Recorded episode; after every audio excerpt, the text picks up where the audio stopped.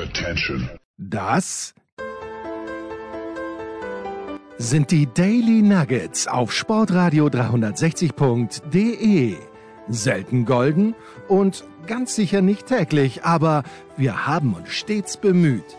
Also meistens. Nun gut, zu besonderen Anlässen, wie eben heute zum Thema Tennis. Die Daily Nuggets. Jetzt.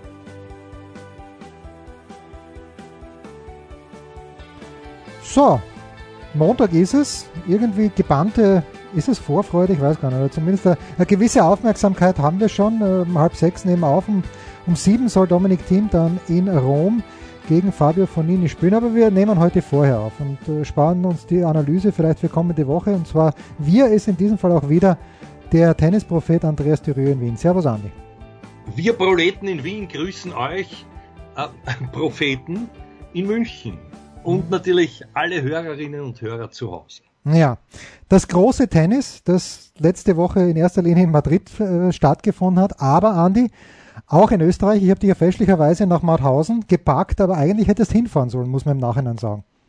Na, auf jeden Fall, auf jeden Fall. Ich bin nicht hingefahren, aber du wirst es nicht glauben, ich komme fast mit einer Öst neuen österreichischen Nummer 1 im Gepäck zurück. Zumindest habe ich dem sensationellen Herrn Rodionov ein paar Wortspenden entlocken können. Und äh, ich würde dich jetzt um die Inhaltsangabe der Sendung bitten, wann möchtest du das platzieren? Na pass auf, wir hören uns den Jure einfach jetzt an und plaudern dann weiter. Und bitte. Ja, lieber Juri, herzliche Gratulation und herzlichen Dank, dass du unserer Einladung in die Sendung Folge geleistet hast. Ähm, es war ja eine sehr, sehr schöne Geschichte am Muttertag und du hast es auch betont in der Siegesrede jetzt äh, nach deinem großen Erfolg, dass du der Frau Mama sozusagen speziellen Dank zollst. Äh, wie war denn deine Gefühlswelt in diesem Finale und vielleicht auch gerade unter den Augen deiner Mama diesen Erfolg errungen zu haben? Ja, zuerst mal ein herzliches Dankeschön für die Einladung. Äh, danke, dass ich hier sein darf. Ähm, ja, natürlich war das etwas ganz Besonderes vor der, vor der Mama beim äh, Muttertag äh, spielen zu dürfen und äh, dann glücklicherweise noch den Sieg zu erringen. Das war wirklich das Highlight. Äh, es ist immer was Besonderes, die Mutter äh, in Tränen zu sehen vor Stolz und das hat mich wirklich bewegt und ähm, ich hätte in dem Moment einfach nicht glücklicher sein können und bin auch sehr dankbar für die ganze Organisation, äh, die das möglich gemacht haben. Und es war wirklich der krönende Abschluss äh, für die ganze Woche. Wo würdest du denn jetzt bei aller Bescheidenheit dein Leistungslevel ansetzen? Wir haben ja schon ein paar große Erfolge von dir miterlebt und zwar oft auch in Roland Garros, was jetzt bald wieder am Turnierplan steht. Äh, du warst ja bei den Jugendlichen schon im Semi und dann mit dem schönen Erfolg über Chatier hast du auch im Hauptbewerb von dir reden gemacht. Äh, spielst du jetzt stärker als damals? Kann man das irgendwo sagen oder vergleichen? Ich würde sagen, dass ich auf jeden Fall gut in Form bin. Äh, wo ich meine größte Verbesserung sehe, ist auf jeden Fall im mentalen Bereich, besonders in der Reife, in der, in der Bereitschaft, in schwierigen Situationen die mutigen Entscheidungen zu treffen und auch die richtigen Entscheidungen zu treffen. Ich glaube, das äh, hat jetzt auch in Mauthausen den großen Unterschied gemacht, äh, dass ich einfach in entscheidenden Situationen die richtigen Entscheidungen treffe und auch mutig agiere. Und ich glaube, das wird mir auch in, äh, beim French Open helfen. Und äh, da werde ich natürlich auch ansetzen. Im Tennis natürlich arbeite ich jeden Tag und äh, das Grundgerüst wird immer stabiler für Tag für Tag. Äh, und ja, ich blicke sehr sehr positiv auf die French Open und kann es kaum erwarten, äh, dort aufzuschlagen. Gehen wir noch einmal zurück äh, auf das gesamte Turnier. Du hast einen sehr souveränen Eindruck hinterlassen. Äh, war das so einfach? War das so klar? Ich spiele jetzt ein bisschen auch auf deine Aussage an, dass du gesagt hast, du warst mental sehr, sehr stark.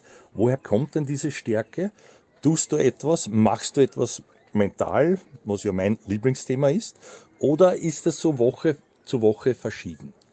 Ich denke, dass ich in den letzten eineinhalb Jahren äh, mental sehr gereift bin und äh, auch äh, in meinem Betreuerteam sehr gut versorgt bin mit äh, Persönlichkeiten und mit Personen, denen ich vollkommen vertraue, mit denen ich ähm, solche mentalen Geschichten auch durchgehe. Einen Psychologen an sich habe ich nicht im Team, aber ich habe äh, Persönlichkeiten wie mein Fitnesstrainer äh, Florian Bernhard oder äh, mein, mein Touring-Coach, Javier Frane, mit dem ich genau diese Punkte durchgehe und mit dem ich mich auch ähm, mental befasse. Aber ich denke, das, was ich in den letzten paar Monaten, in den letzten Jahren erlebt habe, hat mich auch reifen lassen und das spüre ich und das lasse ich auch äh, den Gegnern spüren. Dass ich äh, motiviert bin, dass ich reif bin, dass ich bereit für die Challenge bin und bereit bin, äh, für, für den Sieg äh, alles auf den Platz zu lassen. Ja, jetzt ist es natürlich so, dass wir in Österreich sehr, sehr gern Österreicher erfolgreich sehen. Ich habe das Glück, sozusagen als Repräsentant auch mitarbeiten zu dürfen für das Turnier, für den Challenger in Salzburg, der heuer im Volksgarten sein wird, von 3. bis 10. Juli. Wenn ich dich jetzt offiziell einlade, wird es nicht viel nützen, aber vielleicht steht die Veranstaltung ja eh schon auf deinem Spielplan. Also wir hoffen das alle sehr. Wann wird die Entscheidung dafür oder vielleicht auch dagegen fallen? Das ist jetzt noch die große Frage zum Abschluss. Momentan habe ich meinen Turnierkalender bis Wimbledon geplant. Äh, also es steht jetzt mal French Open äh, auf dem Plan und dann noch drei Vorbereitungsturniere auf Rasen und zum Anschluss Wimbledon. Und äh, Salzburg startet in der ersten Hauptfeldwoche von Wimbledon und ich muss natürlich schauen, wie ich in Wimbledon spiele und muss nach Wimbledon auch auf meinen Körper hören, ob ich dann noch bereit wäre, noch eine fünfte oder sechste Woche äh, dran zu hängen.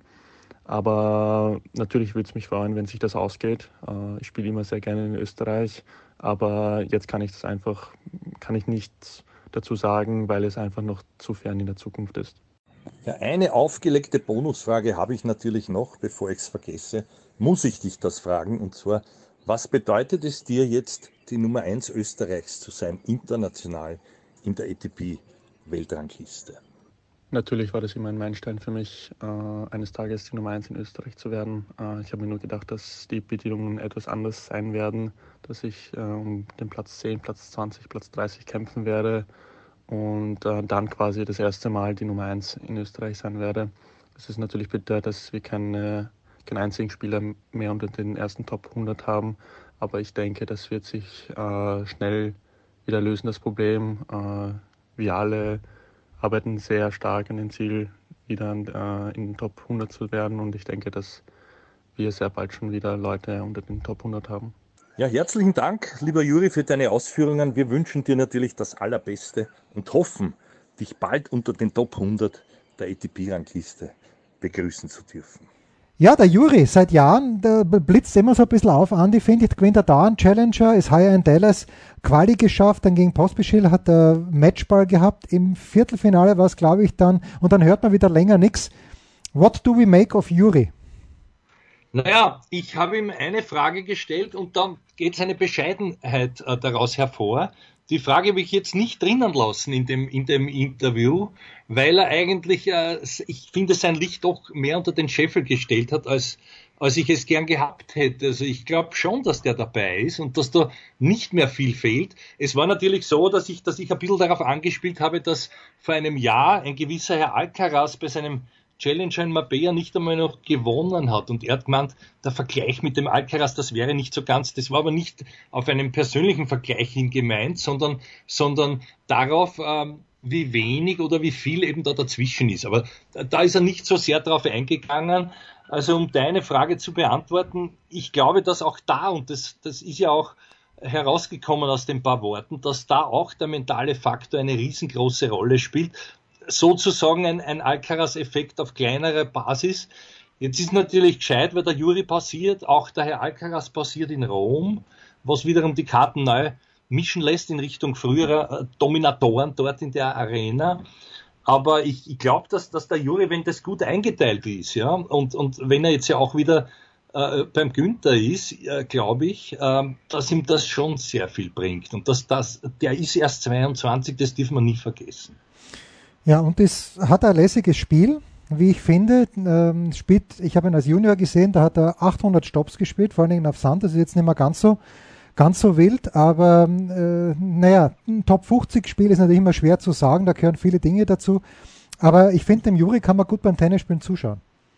Ja, ja, durchaus. Und wenn man ihn, also vergleichen wir ihn doch jetzt auch mit einem Rüd oder so. Also ich sehe da nicht den eklatanten Unterschied naja, Körper, na, schlagmäßig, aber also, körperlich sehe ich es. Also, wie, wie körperlich, ja. natürlich, natürlich, wollte ich gerade sagen. Und, und wahrscheinlich auch noch der Reife entsprechend Mona. Aber das ist eben jetzt die Frage, wann gelingt ihm dieser nächste Step, äh, wann, wann geht's dann auch aufgrund äh, äh der Tatsache, dass er vielleicht dann Top 100 ist, hoffentlich, äh, in, in näherer Zukunft. Ähm, das, da, wann geht's dann auch in, in, in die größeren Turniere rein, vielleicht dort ein bisschen Losglück, dann kann das auch schnell gehen. Nicht? Auf der anderen Seite, man will nichts verschreien, aber das haben wir schon oft gesagt, auch, auch ein Dennis Novak, der jetzt zehn Plätze hinter ihm steht, der dort auch im Semi war in, in Mauthausen, äh, der, der der, der hat auch, da haben wir auch immer gesagt, naja, der muss jetzt und der wird und, und warum ist er noch nicht und so. Und jetzt mittlerweile ist der 28, also ich will da ja auch nichts verschreien. Äh, auch auch ein, einen Ofner darf man nicht vergessen, der noch vor kurzem den Juri auch geschlagen hat beim anderen Challenger, ganz glatt noch dazu. Also, also ich hoffe, dass sich das in Richtung Stabilität entwickelt. Und ich, ich sehe schon aufgrund des, des Linkshänders und, und der damit verbundenen Spielweise und der kämpferischen Attitüde, die er hat, auch viel Selbstvertrauen, finde ich, hat er. Nicht nur jetzt, sondern überhaupt grund, grundlegend wahrscheinlich aufgrund seiner nicht ganz österreichischen Herkunft. Ähm, also da sehe ich schon, da, ich, das, lässt, das lässt mich hoffen, sagen wir so. Ja, das war der österreichische Teil. Dominik Thiem aktuell auf Platz 162 in der Weltrangliste, Juri Rodionov auf 130 und Dennis Novak auf 140. Äh, ja, wenn wir da überall den Einser wegstreichen könnten, wären wir gut dabei, sind wir aber nicht. Wir Österreicher, bei den Deutschen schaut's ein kleines bisschen besser aus. Und da kommen wir irgendwie sicherlich auch gleich dazu, nach einer kurzen Pause mit dem Tennispropheten Andreas Thürieu in Wien. Was gibt es Neues? Wer wird wem in die Parade fahren? Wir blicken in die Glaskugel.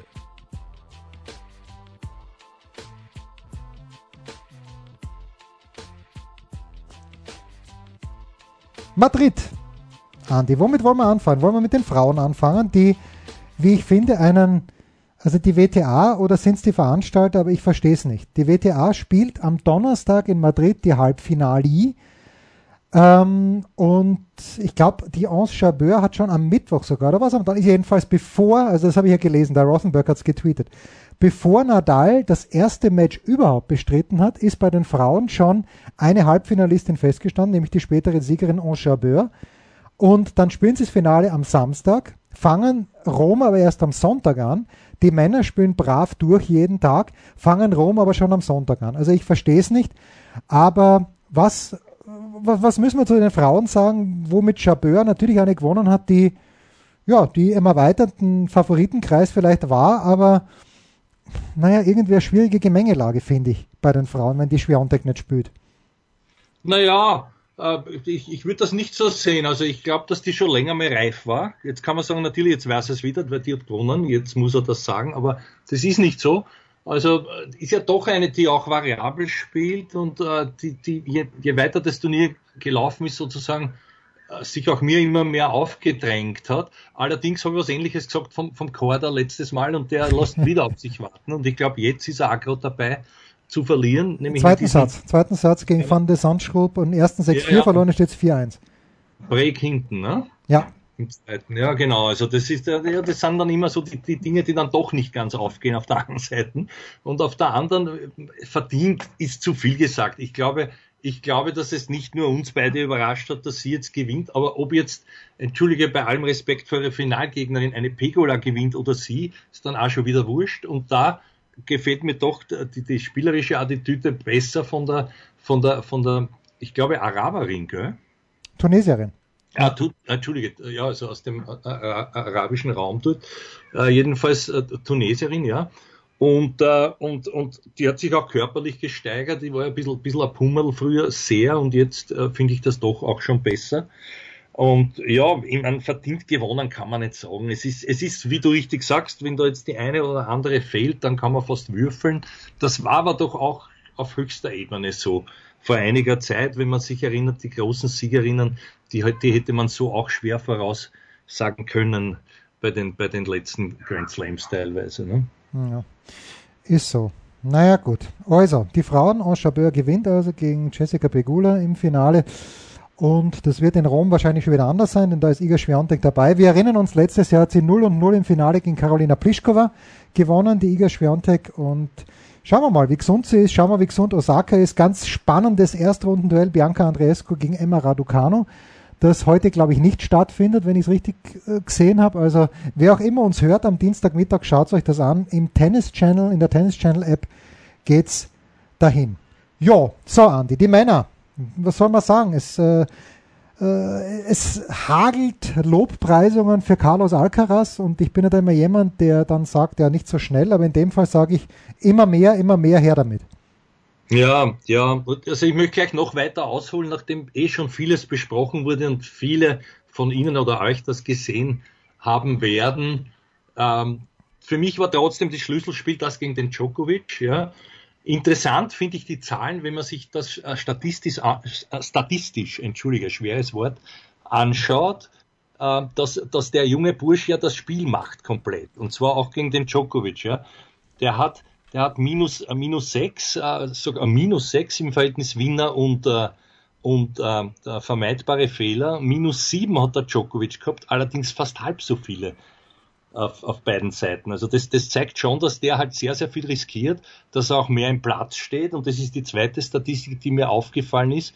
Ich will es nicht übertreiben, aber das war schon auch gegen den Zverev zu sehen und auch schon gegen den Djokovic. Die haben beide im Schnitt mit der Vorhand fast 10 kmh schneller gespielt als der Herr Alcaraz. Nur steht der zwei Meter mehr im Platz, wenn man, wenn man, wenn man das abzieht, was der andere jeweils hinter der Grundlinie macht. Und, und da muss man schauen, von wo schlagen die, wie, wie gerade schlagen die und dann fahren die halt ein, wie die Kacheln vom Herrn, vom Herrn Alcaraz, der meines Erachtens noch mit größerem Risiko, weil mit weniger Drall spielt, aber halt viel kompakter und der steht meistens im Platz oder knapper an der Linie.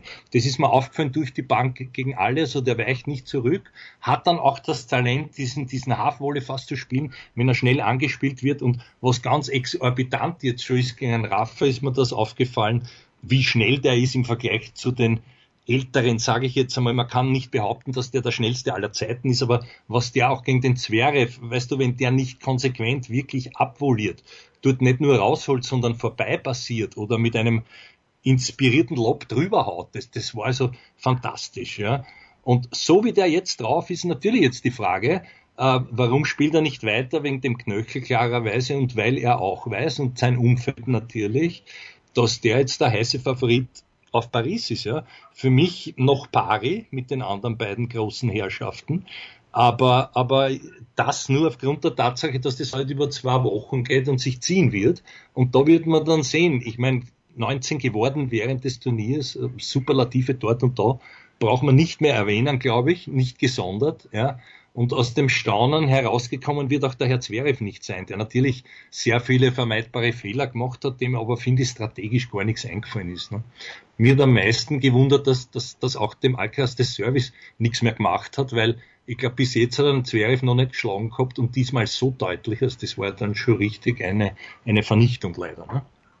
Das war exakt dasselbe Ergebnis, wie in der Zverev letztes Jahr in Acapulco geschlagen hat. 3 und 1. Dann haben die beiden in Wien gespielt. Da ist 3 und 3 ausgegangen für Zverev. Und ich hätte gestern auch gedacht, dass das Zverev gewinnt, weil ich mir gedacht habe, äh, das Spiel vom Alcaraz, der kann dem Zverev eigentlich mit Ausnahme der Stops nichts tun. Aber Zverev war, ja, er war auch nicht, der war schon nie, nicht voll da, muss man schon auch sagen, weil der Abend davor, ich habe das bei Tennisnet mit diesem Super Saturday verglichen bei den US Open, wo es ja auch so war, eine Zeit lang, was natürlich noch der viel größere Wahnsinn war, dass die Männer am Samstag Best of Five Halbfinale spielen mussten und am Sonntag Best of Five Finale. So schlimm war es da nicht. Aber natürlich, der Alcaraz war gegen Djokovic um circa 19 Uhr fertig und der Zverev war dann um halb zwei fertig. Also es mhm. war, war schon, äh, war keine einfache Partie.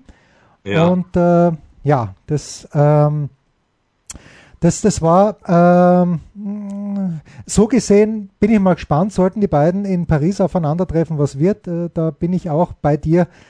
Das, naja, also großer Favorit ist er, ist er sicherlich nicht, aber ich sage, es ist auch nicht schlimm, wenn er 2022 nicht die French Open gewinnt, finde ich. Der hat heuer 2000er gewonnen. Das ist mehr, als der Dominik insgesamt gewonnen hat. Der hat, äh, das ist gleich viel wie der Tsitsipas gewonnen hat. Und Leute wie Rublev, äh, Berettini haben noch gar keins gewonnen. Also es ist eigentlich Wahnsinn, wie der spielt. Das, das ist, ja, Ja, und das ist auch, weißt du, was mich so beeindruckt, und das ist ja auch zu Recht, man kann nicht sagen, dass der arrogant wäre, überhaupt nicht. Ja. Vielleicht für mich, okay, in Spanien, ja, das ganze Stadion jubelt ihm zu, jetzt ist er sozusagen noch der, der, der Ersatzraffer gewesen, dann aufgrund der Tatsache, dass er den halt rausgehauen hat vor dem vor dem Kaiser persönlich, also was sich da abgespielt hat. Aber für mich persönlich der König bitte, der König bitte. Der, ah, Entschuldigung, Entschuldigung, ja, ja, ja, der König. Ja, ja, nein, nein. In, in, in Altösterreich ja. bin ich noch immer. Äh, was ich sagen wollte, ja, nichts über Habsburg, aber aber ja, über diese, über diese doch fast übertriebenen Gesten, ja, die, die da wirklich schon in Richtung äh, animalisch gehen und, und, und ja, also das ist vielleicht mir ist es fast zu viel. Es kommt authentisch rüber. Der wirkt sonst, aber das ist ähnlich wie beim Rafa auch sehr bescheiden außerhalb des Platzes. Also dürfte auch seine Rolle sein, äh, die er spielt. Aber was mir imponiert hat, war einfach, der wurde dann gefragt, wo er sein, ob, ob, sein, ob er ein Limit sieht in seinem Spiel. Und ich sage, ich glaube nicht. Also ob es irgendwas gibt, was er sich sozusagen nicht zutraut, sagt, na, da gibt's nichts. Also das hat schon und mit einer Überzeugung, ohne Arroganz für mich, und das ist halt schon was, weißt, wenn du gerade 19 geworden bist und, und, und äh, ja, jetzt das Einzige, was jetzt mitspielen kann und könnte, ist eben, ist eben irgendein Wehwehchen, ja, das sich dann da einschleicht. Deswegen war es gescheit, glaube ich, Rom abzusagen, auch wenn es fürs Turnier selber schade ist. Dort werden wir übrigens wieder leider, haben uns eh schon Jens beklagt die letzten Jahre,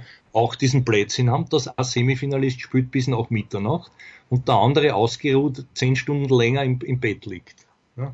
ja. Das ist, ist leider so. Ähm, aber ich möchte noch, also zu Alcaraz noch ein Wort, das letzte, das letzte Match gegen Nadal, äh, das letzte Game gegen Nadal, das fand ich Wahnsinn. Also, dass er bei 30 beide an Vorhandstopp spielt. Der Matchball war sowieso unglaublich. Ja. Äh, es war, es war begeistern einfach, dass er, dass er da einfach immer weitermacht. Und das war ein bisschen auch so, also das hat mir auch beim Rüd in München sehr gut gefallen. Rüd, ah, Rüne, nicht Rüd. Der, der Rune ist ja leider, leider rausgeflogen in Rom schon in der Quali, aber der Rune hat sich auch durch schlechte Stops gegen Zverev nicht aus dem Konzept bringen lassen in München und das gleiche war ja da bei Alcaraz. Der spielt dann bei 30 beide, 6-5 im dritten Satz, spielt halt dann noch einmal einen Vorhandstopp. Äh, das grandios und auf der anderen Seite muss ich sagen, du hast ich habe da wieder so gesehen, warum Nadal eine unglaubliche Legende ist. Und Djokovic auch, was die beiden in ihrem Alter, was die gewonnen haben. Ja. Und aber was die noch für einen Kampfgeist haben, mhm. das ist so, Entschuldigung, geil. Das macht einfach Spaß. Sorry. Ja, ist es. Ja, ist es auch. Ja, genau. Das hätte ich jetzt auch sagen wollen. Apropos noch ein Wort, also zu diesen beiden. Für mich ist der Rafa spielerisch ein bisschen hinterm Djokovic jetzt. Leider durch diese Pause, glaube ich, ist das passiert und auch dadurch, dass er gesagt hat, das mit dem Fuß ist doch chronisch jetzt, das hast du irgendwo dann im Hinterkopf, glaube ich, immer mit dabei. Also der, den hätte ich vielleicht doch stärker erwartet. Er war es nicht. Er hat auch meiner Ansicht nach nur den zweiten gewonnen, weil der junge Bursch da um, umbeckelt ist, wie man so schön sagt bei uns in Österreich, ohne dass was Gravierendes passiert wäre. Aber, aber der Djokovic, das muss man auch sagen, wenn der ein bisschen Amassen hat, ja, die Breakbälle waren ja da, dann geht er da in zwei Sätzen durch, in zwei knappen, aber 7-6, 7-5 oder so. Ja. Die Chancen waren da, dass es dann umgekehrt läuft, spricht natürlich umso mehr für den Alcaraz. Aber ich sehe beim Djokovic einen, eine Tendenz spielerisch vor allem nach oben. Beim Rafa in letzter Zeit ein bisschen, man kann nicht sagen stagnierend, aber unter dem, wo er aufgehört hat. Und das ist doch nicht mehr so viel Zeit. Andererseits vielleicht ist auch gerade das ein Schlüssel, auch jetzt, wenn man das anschaut, der spielt gegen fast niemanden so ungern wie gegen einen Schapowalow und hat den in sein Viertel drinnen, hier in Rom nämlich, und, und da war doch in Rom zwei Matchspiele, ich glaube vor zwei Jahren. Nein, letztes Jahr, letztes Jahr sogar. Letztes Jahr, also eben, eben gegen denselben. Und das ist dann schon natürlich, also, aber auch wenn er da rausgeht, vielleicht wird es dann wieder so eine Happy End Geschichte, dass man nachher sagt, super, da hat er sich die Kraft gespart, eben eben für Paris und jetzt geht's denen beiden, worum soll es denn ansonsten noch gehen, als um einen halbwegs einen, einen Aufbau für, für, für Roland Garros. Ja, ist natürlich ein Jammer, dass wir, dass wir Rom aus der Ferne betrachten, weil ich war nur einmal dort, du warst öfter dort. Das Turnier ist einfach, also dieses Foro Italico ist grandios, nicht nur der Pietrangeli. Ähm, es, ist, es ist fantastisch äh, und ich finde auch diese Kombination Madrid und Rom, fantastisch, aber Andi, wie ich weiß, wie du vielleicht auch gehört hast, es, es gibt ja Überlegungen, beide Turniere auf zwei Wochen auszudehnen. Das ist natürlich dann scheiße für kleinere Turniere wie zum Beispiel München oder so. Aber ich, irgendwie muss man da eine Lösung finden, weil äh, du, du willst ja nicht, dass du so ein episches Wochenende hast wie in Madrid und dann kommt der Alcaraz gar nicht. Das Zverev kommt sicherlich nicht in, in Topform, aber das sind zwei Spieler, auf die du dein Turnier aufbauen musst. Ja, stimmt. Wobei der Zverev wieder die leichte, leichtere Auslosung Ja, also der hat wirklich. Das, ja. Da sind wir jetzt noch nicht, aber das, das sollte da in Anbetracht der Tatsache, dass er, dass er ja, verliert oder ein paar Punkte. Aber ist nicht so schlimm. Aber um auf deine Frage einzugehen, nein, das habe ich noch nicht gehört. Ich sehe aber auch absolut keine Notwendigkeit dafür. Warum soll man 1000 auf zwei Wochen strecken, äh, damit dann einer vielleicht drei Tage Pause hat und sich die Stadt anschauen gehen kann? Das verstehe ich gar nicht. Also ich weiß nicht, äh, wie das, wo das gestanden ist und ich, ich würde eher sagen, dass man da eine Woche dazwischen haut. Das, das würde Sinn machen, eben um zu verhindern. Es sind ja doch zwei große, wo es wirklich um was geht und wo viele Punkte vergeben werden, eben um zu verhindern, dass einer absagt, der sich beim Turnier davor so geplagt hat. Ja, oplagt, unplugged, wie auch immer. Das ist ähm, also Carlos Alcaraz im Moment Nummer 6 der ATP-Weltrangliste was äh, auch das Limit ist. Er wird, ich habe das mal ausgerechnet, jetzt schon gar nicht, aber hätte auch so nicht unter die Top 4 kommen können für Roland Garros. Und da ist für mich jetzt das ganz große Fragezeichen. Andi, wie aus dem Nichts möchte ich sagen, hat vor ein paar Tagen Daniel Medvedev gesagt, naja, ich spiele mal Genf, dann gehe ich davon aus, der wird äh, Genf nicht nur spielen, damit es mehr sind, sondern auch deshalb, weil er dann auch bei den French Open spielt. Und irgendwie wirkt er fast ein bisschen wie ein Störfaktor, finde ich. Hat auf Sand nicht gespielt, hat davor ja ehrlicherweise nach den Australian Open auch nicht mehr so wahnsinnig gut gespielt. Ähm, was erwartest du von Medvedev? Äh, mehr als ein Viertelfinale ist die zweite Woche sogar unrealistisch, nachdem er so lange nicht da war und nachdem er Sand ja überhaupt nicht mag. Ja, ich bin voll, voll bei dir, ich erwarte gar nichts. Und äh, ich verstehe es aber insofern, als dass der halt anscheinend früher fit werden wird, was schön ist für ihn und er hat ja nichts zu verlieren. Also unter der Prämisse, wenn er sich nicht so blöd aufführt wie die letzten Jahre, wo er sich auch noch am, am, am, am Court selber einredet und die Blöße gibt, wie scheiße Sand ist für ihn und dass er das eigentlich hasst, dann kann der dort ja durchaus ein Viertelfinale spielen. Ich glaube es nur nicht weil er ja jetzt pausiert hat und, und eben noch nicht weiß, wo er steht. Aber ich finde das aus seiner Sicht legitim und überhaupt, wenn der Djokovic dort nicht gewinnt, glaube ich, oder nicht wieder weit kommt, dann, dann, dann überholt er, ohne gespielt zu haben, wieder den auf, auf Nummer eins vorne, habe ich gesehen, weil dem Joker doch einiges rausfällt und der hat ja auf Sand, wie du auch schon angedeutet hast, fast nichts zu verteidigen. Also von daher denke ich mir, das kann er ruhig probieren, wenn es ihm Spaß macht. Ne? Ja, also Medvedev letztes sonst, Jahr Viertelfinale, Entschuldige, ja. gegen Tsitsipas, äh, da muss er schon ja, ein bisschen nachlegen. Und der Djokovic muss, glaube ich, jetzt in Rom schon ins Halbfinale kommen, weil ihn sonst der Medvedev wieder überholt. Aber das, das ist äh, uns, unsicheres Halbwissen. Ja, natürlich ist ihnen wurscht. Das wird ihnen, glaube ich, eh wurscht sein, weil allalong dann zählen, zählen die Großen und aus. Ne? Aber ich sehe den nicht, also ich sehe den in Paris nicht, nicht einmal im Viertel ehrlich gesagt. Du musst ja sehen, jetzt hat der passiert, der war verletzt, also das alles, diese Unsicherheitsfaktoren und Sound mag er auch nicht. Also ich glaube nicht, dass der, dass der da weit kommen wird, aber bitte, wenn er es probieren will, soll er. Steht ihm zu. Ja, natürlich, entschuldige. Ja, und vor allen Dingen, weil er ja weiß, danach muss er sowieso, also er darf nicht in Großbritannien spielen. Dann erwarte ich ihn in Halle, Halle hat er, glaube ich, zugesagt. Mallorca hat er letztes Jahr gewonnen, dann in, in Wimbledon hat er Pause. Also vielleicht spielt er auch in Stuttgart. Würde ich gerne, hm würde ich gerne sehen, weil irgendwie als Typ ist er gut, aber natürlich, dass immer noch nichts gekommen ist, nichts Handfestes, Klares gegen diesen Wahnsinn von Putin, das ist, äh, das ist erstaunlich mindestens, weil er lebt ja nicht einmal mehr in Russland.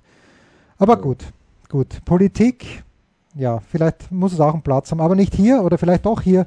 Kurze Pause und dann der Tennisprophet und ich mit unseren Mitarbeitern der Woche. Ein Fallrückzieher von der Mittellinie? Ein Skiflug über einen Viertelkilometer? Oder einfach nur ein sauber zubereitetes Abendessen? Unser Mitarbeiter, unsere Mitarbeiterin, unser Darling der Woche. Andi, ich lasse dir den Vortritt, weil ich äh, habe hab ein paar Optionen, die ich ziehen könnte in dieser Woche. Das ist aber lieb, das ist sehr lieb von dir, ja. Das ist also normalerweise muss es. Äh, daher Rodionov sein, der aber, finde ich, nicht böse sein wird, weil warum? Äh, wenn, ich, wenn er das nicht auch noch wird, er hat ja unsere großartige Sendung heute eröffnet. Noch einmal danke dafür. Vielleicht hat er sich sogar bis zum Schluss angehört, würde mich auch freuen.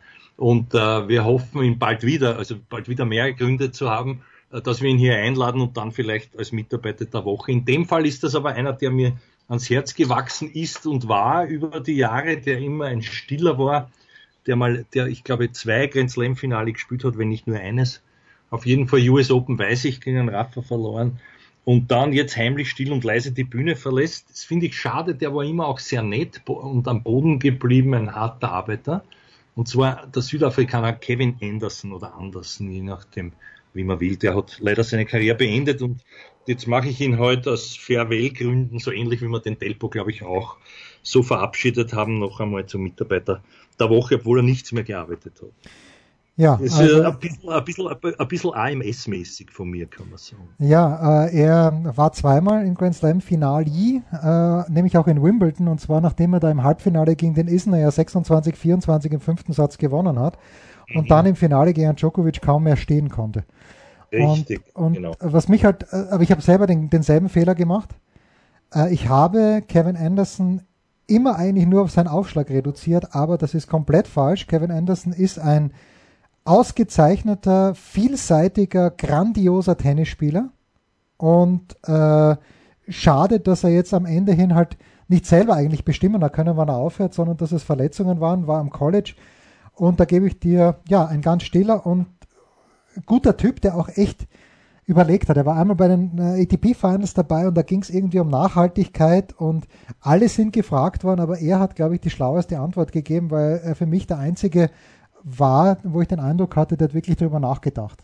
Und ja, hat jetzt hat jetzt nicht irgendwie ist, was ja. anderes gehört von jemandem. Mhm, und der ist auch sonst, also der hat sich Gedanken gemacht, auch über sein Spiel. Äh, ich möchte das auch noch einmal sagen, nicht nur, weil es mein Lieblingsthema ist, aber weil der auch einer ist, der, der lange Zeit mit einem Sportpsychologen gearbeitet hat und sich und das dann eben auch betont hat, wie sehr ihm das geholfen hat. Und das ist wiederum einer, der sich also wirklich Gedanken gemacht hat, weil er wahrscheinlich, so wie du wahrscheinlich angedeutet oder auch gemeint hast, jetzt nicht unbedingt am ersten Blick mit so viel Talent gesegnet war, aber der hat halt das meiste aus seinen Möglichkeiten gemacht. Gut, für die langen Haxen kann er nichts. Dafür war er im Stand doppelt so groß wie der Herr Schwarzmann, glaube ich. Ja, das ist wahr. Apropos, ich war unfassbar ready in dieser Woche, Hubert Hurkacz und John Isner zu meinen Mitarbeitern der Woche zu wählen, wenn sie denn in Madrid gewonnen hätten. Und lustig, dass du Schwarzmann erwähnst, spielt in dieser Woche in Rom nämlich mit äh, John Isner Doppel.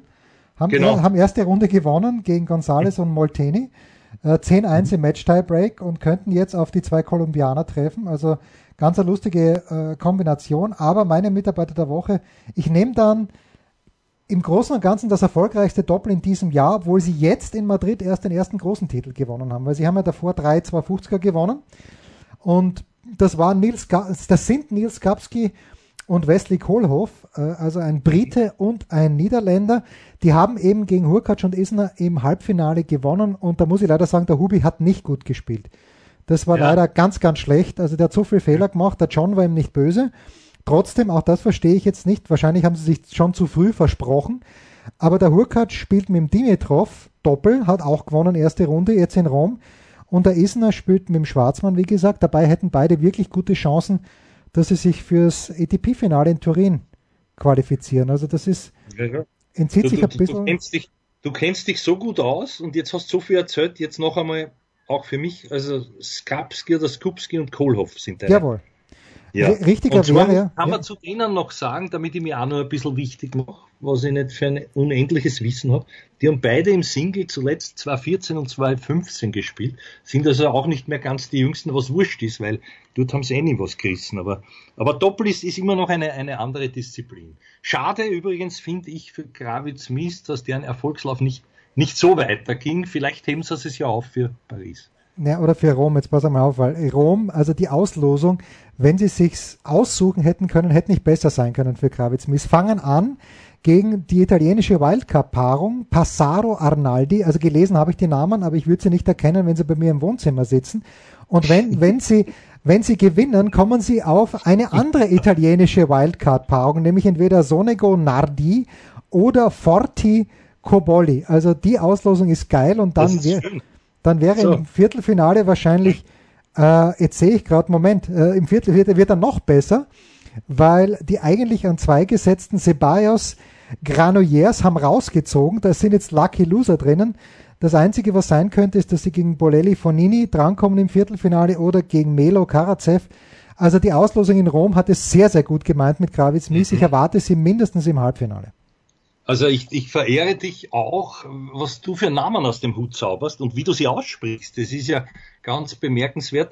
Die Frage ist, was hätten die zu essen bekommen? Hättest du das mit Spaghetti und, und, und una Coca-Cola oder hättest du doch irgendwas anderes kredenzt, wenn die, wenn die Italiener, die du nicht kennst, weil nachher hättest du sie schon gekannt wahrscheinlich, ne? Naja. wenn es dann dein verlassen hätten. Ja? Dann wahrscheinlich ja. schon. Man weiß es nicht. Man wird drüber nachdenken. Ich darf noch einen guten Schmäh, also die Namen, die du jetzt genannt hast, ich, weißt du, ich bin ja, je älter ich bin, umso blöder wäre ich klarerweise. Natürlich. Damit alle Hörer recht behalten, kann ich jetzt am Schluss noch einen, einen Namen sagen, der mich sehr erheitert hat. Das ist ein einfacherer, und zwar bei dir ums Eck in, in, in Hellbrunn oder Heilbrunn. Heilbrunn, Heilbronn oder Heilbrunn? Heilbronn, Heilbronn, bitte. Ja, genau, jetzt haben wir es. Heilbronn, also den habe ich nicht, den habe ich nicht aussprechen können, aber der Name eines Schweizers, der dort die erste Runde gewonnen hat, ist Richard, und zwar Alexander Richard, aber nicht so wie, der, wie die oder der René Richards, wer weiß noch, wer das war, der gewinnt nichts, aber er weiß es, und, sondern das, das ist die, Öst, die österreichische Schreibweise R-I-T-S-C-H, also Theodor Schule. Der heißt Alexander Richard als Schweizer. Das finde ich unheimlich lustig. Das waren die Daily Nuggets auf sportradio 360.de. Ihr wollt uns unterstützen? Prächtige Idee! Einfach eine Mail an steilpass at sportradio 360.de schicken und ihr bekommt alle Infos. Und versäumt nicht die Big Show. Jeden Donnerstag neu.